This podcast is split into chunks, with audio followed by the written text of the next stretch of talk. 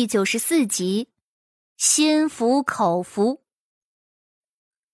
可萧玉荣哪能这么容易就死心呢？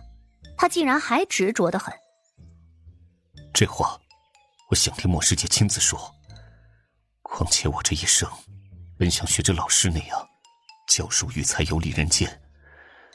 你放心，若是莫师姐瞧不上我，我也不会纠缠她。赵玄景哼笑了一声。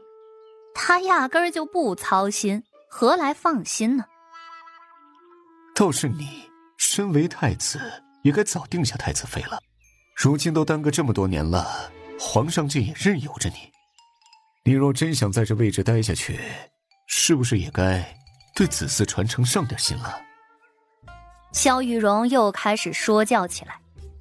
赵玄景的身子向后倚了倚，神情多了几分随性。不急。萧玉荣下意识的看了太子的胳膊一眼，赵玄景对这样的目光感知尤为敏锐，只是有时候他懒得计较。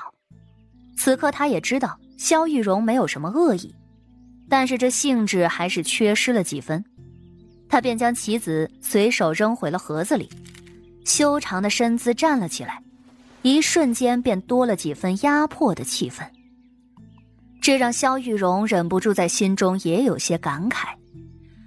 太子的手若是好好的，何愁这世上不多个千古明君呢？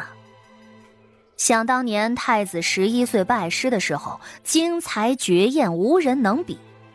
他出口成章，骑射皆通，就连老师都说，这世上除了莫出生，便是太子最得他心意了。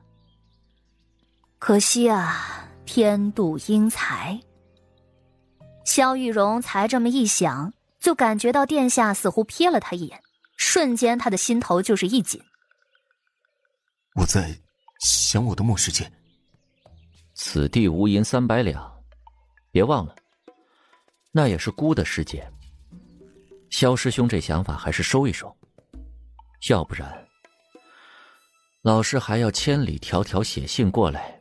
让姑替他清理门户。只见赵玄景起身离开，走到门口的时候，脚步又停了下来，宛如松石一般堵在那儿，回头蔑视了他一眼。俗话说得好，兔子不吃窝边草，都是一家师姐弟，师兄竟好意思动这种歪念头，果真畜生是也。听闻最近书院多了一幅云威大师的人间长乐图，那上头的牲口画的极好，我前两日借来一观，觉得个个都像你。师兄不妨临摹临摹。说罢，人就痛快的出门了。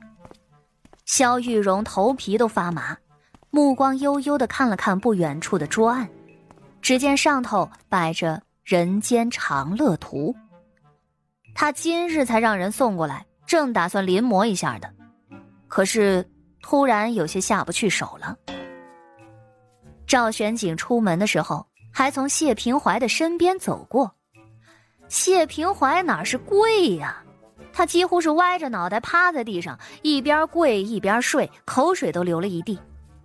赵玄景扬眉笑了一声：“哼，挺好的孩子。”拜萧玉荣那木头人为师，何事？谢家这两个小子，一个谢平岗，一个谢平怀，都是火一般的人，性子虽然急躁，瞧着却直接果断，没那么多花里胡哨的想法。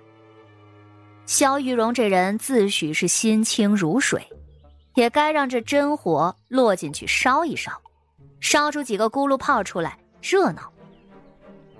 赵玄景不过随口一说的话，却被人给听了去。一时间，很多人都猜不透这太子的意思了。莫不是萧夫子同意了，所以太子才会这么说？可若是夫子同意了，又怎么会让谢平怀继续跪着呢？这话传到袁斌那儿的时候，袁斌却毫不在乎，甚至还讽刺的嗤笑了一番。殿下奇才一个，萧夫子也声名显赫，指不定是殿下早就看萧夫子不顺眼了，所以才故意那么说的。谢家要是当真了，那才是真的蠢。旁边的人问他：“不说殿下的事儿，就说你，昨天孟吉芳似乎对谢桥有些袒护，不要紧吧？” 孟吉芳管天管地，还能管到本公子纳妾了？再说了。那是谢桥自己点头的，孟吉芳非亲非故，哪来的脸？这袁斌胆子也真是大。旁边的好兄弟点了点头，连忙又关心的说道：“